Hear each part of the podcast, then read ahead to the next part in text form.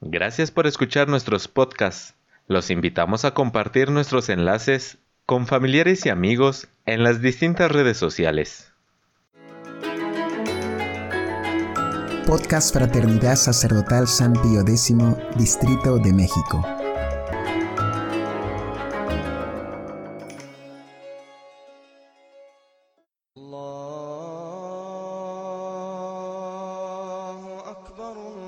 Dios nunca muere.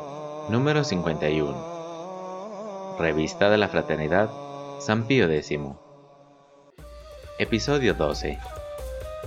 Características sobresalientes de los métodos de una educación católica. Por el Reverendo Padre Óscar Rodrigo Fernández Fragoso. Fraternidad Sacerdotal San Pío X.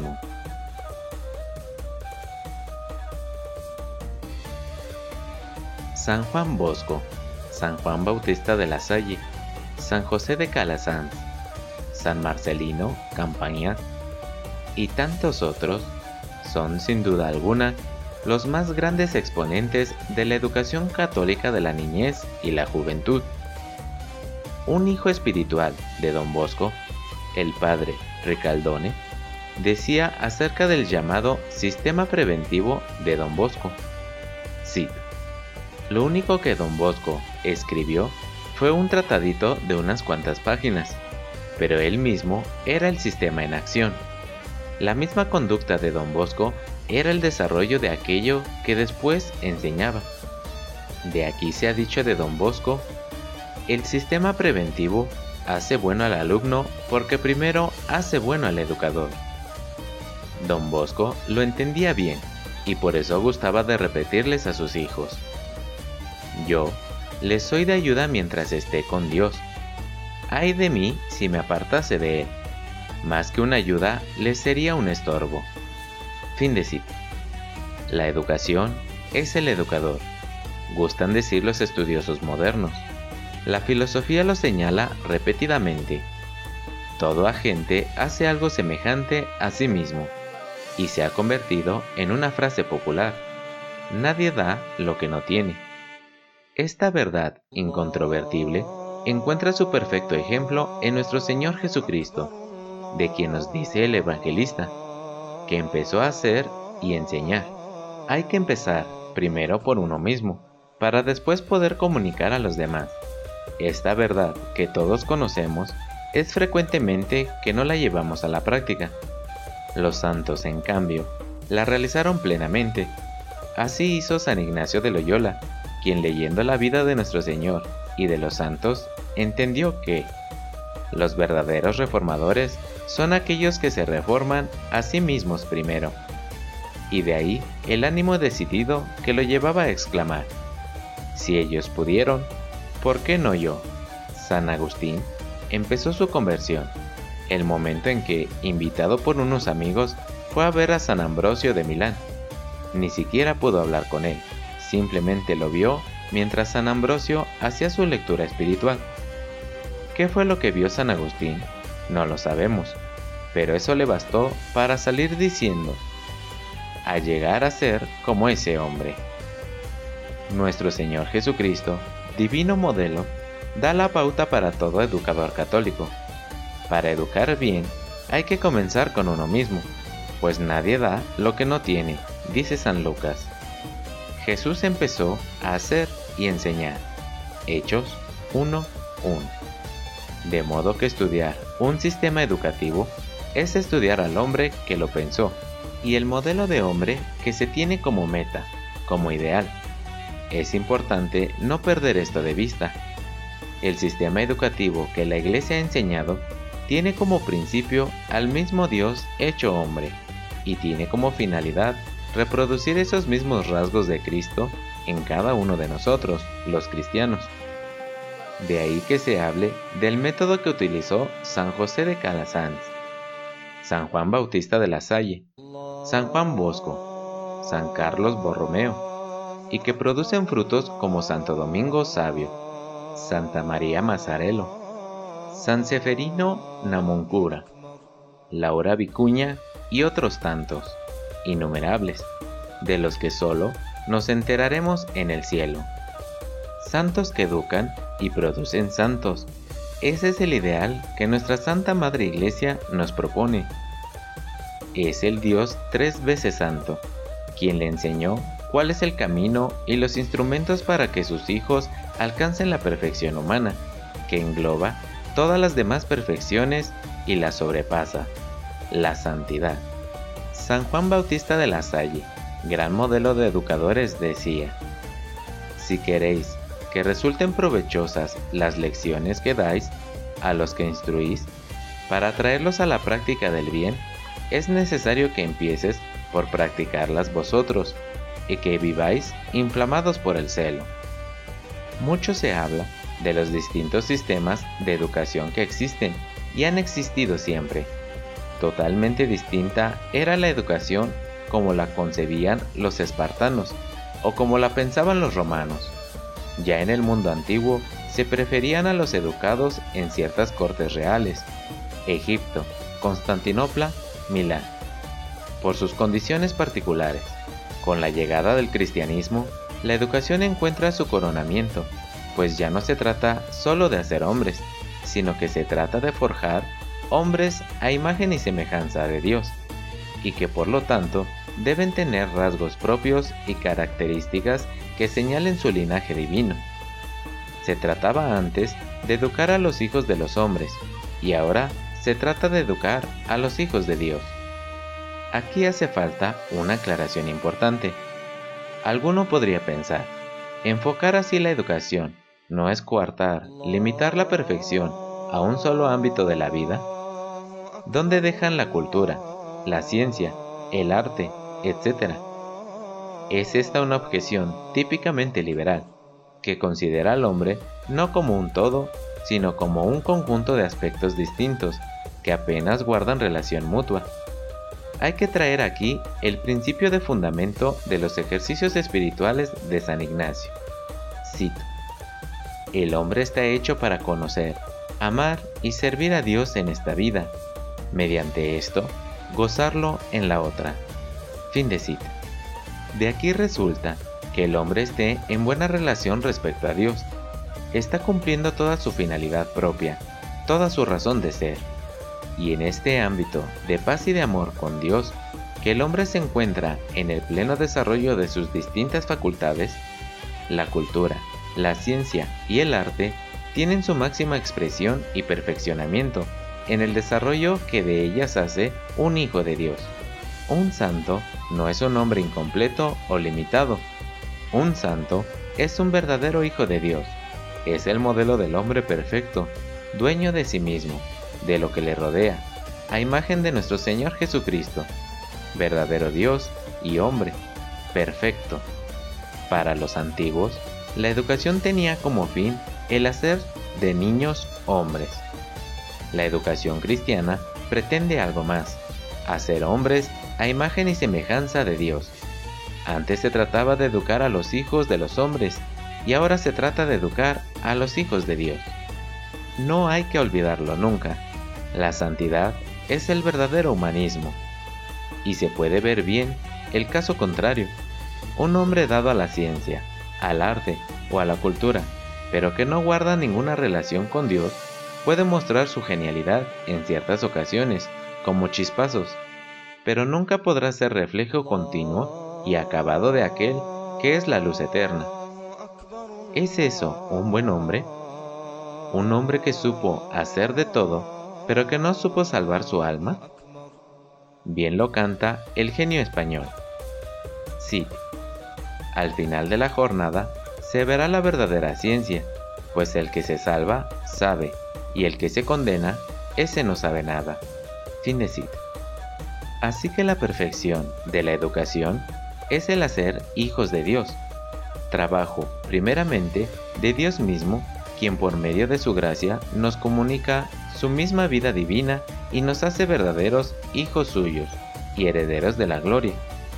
Y así, la parte humana de la educación es secundar la acción de dicha gracia en el alma del hombre, allanándole el camino y permitiendo que alcance toda su perfección y desarrollo. Como se puede ver, el tema da para mucho, Bien se podría hablar de cada uno de estos que van apareciendo, pero sería para un estudio mayor. Aquí parece bueno hablar de cada uno de estos aspectos que son comunes a todos los santos, que se han dedicado a la educación para intentar ver en ellos un reflejo del Maestro bueno que bajó de los cielos para hacernos hijos de Dios.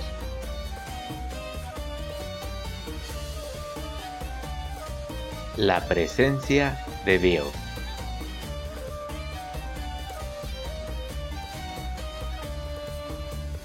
Resulta muy significativo que los grandes santos educadores que han existido en la historia de la Iglesia hayan insistido en este punto de la presencia de Dios y no dudaron en señalarlo como uno de los pilares de sus sistemas educativos. Dios te ve es una de las frases más frecuentes en la boca de don Bosco. La oyó desde pequeño a su mamá Margarita. Era un tema que salía a colación muy a menudo en las buenas noches.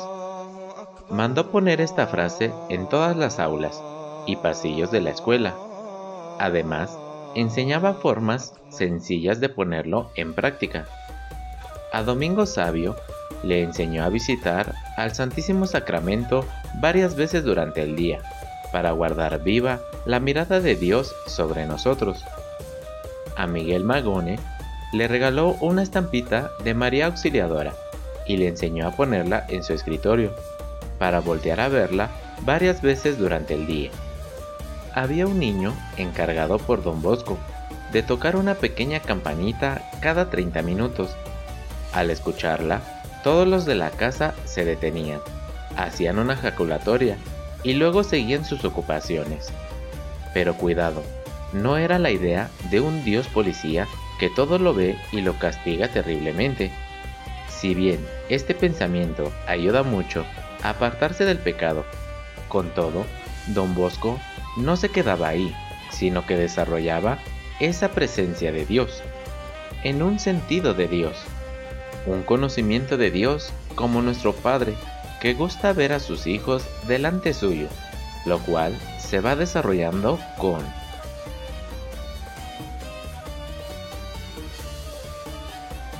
la oración.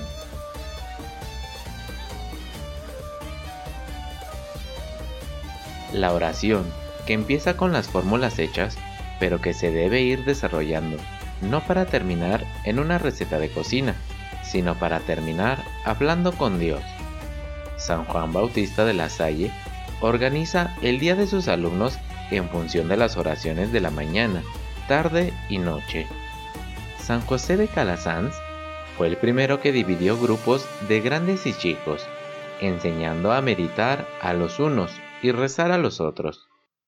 Don Bosco daba suma importancia a las horas establecidas para las oraciones y el rosario, y algo que llamó rezar a destiempo, mientras estaban los chicos en el patio de recreo jugando.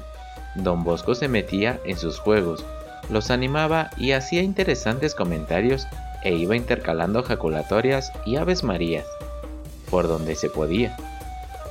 Si veía indispuesto a alguno para el juego o a punto de enojarse, lo tomaba por el brazo, le sonreía amablemente y le mandaba a rezar un poquito en la capilla.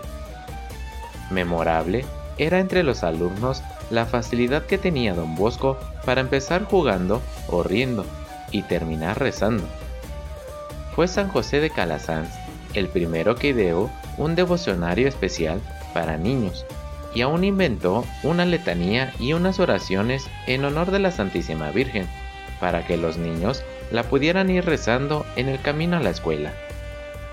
Fue también el fundador de los Escolapios, quien impuso un horario obligatorio de piedad semanal que incluía el Santo Rosario, exposición del Santísimo Sacramento, Via Crucis, misa y confesión semanal. También aquí habría mucho que decir, pero atendamos simplemente el interés que ponían estos santos educadores en que las oraciones y devociones no fueran letra muerta, sino que fueran encarnándose en la vida diaria del niño, primero acostumbrándolos a rezar y luego enseñándoles y ayudándoles a profundizar su piedad, quede como muestra Don Bosco, quien fue el primero en hacer un retiro espiritual especial para los niños de primera comunión. Si la oración y las formas de piedad se van desarrollando a impulsos de la divina gracia, hay que señalar la especial.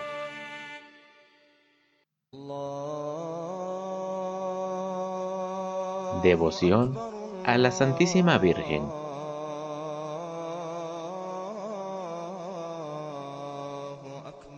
Esta devoción ha sido la piedra angular de la educación cristiana. Por ese instinto puro que tienen las almas santas, siempre se empeñaron en poner la educación bajo el cuidado especial de la Santísima Madre de Dios. Bien entienden los santos que siendo la Virgen la escogida por Dios para educar al hombre Dios, es también ella, en los designios de la divina providencia, la encargada de formar y educar a los hijos de Dios. Sin duda, Dios dispuso desde toda la eternidad que el inmaculado corazón de su madre tuviera todas las riquezas y perfecciones que le convenía para ser madre de Jesucristo y madre de su cuerpo místico. San José de Calasanz llamó a su congregación hermanos pobres de las escuelas pías de la Santísima Virgen María e implantó la devoción de la coronita, doce Aves Marías en honor de las doce prerrogativas de la Virgen, que rezaban diariamente los alumnos. San Juan Bautista de la Salle impuso en sus colegios el rezo del Santo Rosario y solemnizaba de modo especial las fiestas de la Reina del Cielo. ¿Y quién no conoce el amor filial que profesaba San Juan Bosco a María Auxiliadora y que supo comunicar a sus hijos? Esta devoción espontánea, filial, sincera, que mostraban los hijitos de don Bosco era la admiración de todos los que lo conocían. Sin duda que así, asegurado, el edificio educativo producía una precisión y un orden en un ambiente sano y lleno de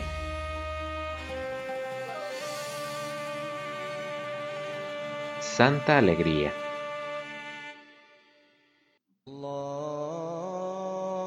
La alegría cristiana nace firme y limpia, como resultado de un alma que se encuentra en armonía con la voluntad divina. Es propio de la edad infantil el gozo y la alegría que manifiestan en todas sus acciones, y así, el cristianismo viene a perfeccionar y elevar esa alegría a la plena felicidad del Hijo que ama a su Padre y que se sabe amado por Él. Esto es lo que más llamaba la atención al ministro de Educación de Turín cuando fue a visitar a don Bosco. Cito, ¿Cómo es posible que estén tan felices y contentos si aquí se les habla del infierno, del demonio y del pecado, no lo puedo entender, dijo el ministro. La respuesta de don Bosco lo resuelve todo. Es que aquí no los engañamos, diciéndoles que no existe el infierno, el diablo, etc., sino que les decimos la verdad y les procuramos los medios para guardar tranquila la conciencia. Fin de cita. Bien entendida tenía la lección Santo Domingo Sabio, cuando al ver a Francisco Besuco, recién llegado al oratorio, un tanto triste y melancólico, le dice, Ea, alégrate, ¿qué no sabes? Aquí hacemos consistir la santidad en estar siempre alegres. Es esa alegría que está más allá de todas las dificultades y penas de esta vida y que es un anticipo de la verdadera felicidad del cielo. El cielo es la verdadera finalidad de la educación verdadera, la educación cristiana. La Santa Madre Iglesia quiere que sus hijos respondan al linaje divino al cual han sido incorporados por la cruz de nuestro Señor. De modo que la educación deberá ser la formación de hombres a imagen y semejanza del único hombre perfecto, y Dios verdadero, nuestro Señor Jesucristo.